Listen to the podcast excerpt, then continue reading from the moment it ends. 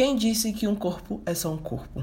Esse lugar físico da existência humana pode ser também uma tela em branco pronta a se transformar em arte, graças aos traços e cores que dão vida às tatuagens. Da leveza dos traços até a cor da tinta escolhida, cada tatuagem possui sentido e significado especial.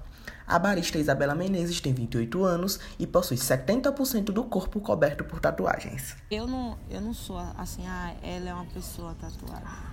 Não, eu sou a tatuagem. Eu me, eu me, sabe, eu sou essa arte em movimento. Eu vivo essa realidade, hum. todo, tudo isso que vem junto com a beleza, tudo, hum. sabe? Eu vivo isso. Porém, durante muito tempo, o ato de desenhar no corpo esteve ligado à criminalidade. Atualmente, mesmo com o refinamento dos traços e o aperfeiçoamento das técnicas, não é difícil de encontrar relatos de pessoas que já sofreram preconceito por conta dos seus desenhos corporais.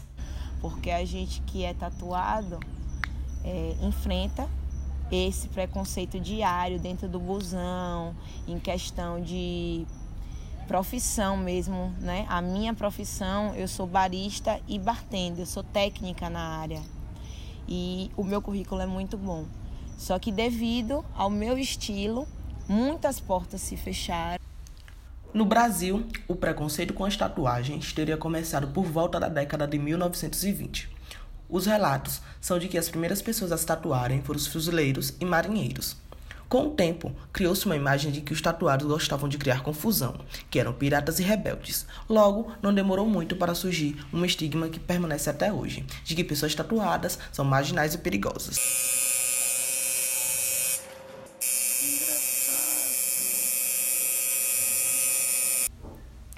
Apesar do preconceito, a tatuagem faz do corpo uma tela nua a ser pintada.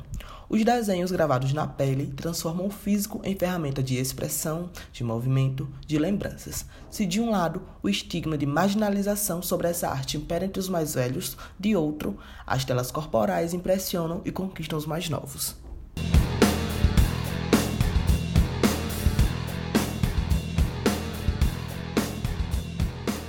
orientação de Christian Góes, Eduardo Leite e Josenildo Guerra, Rivanderson Teles para o Contexto UFES.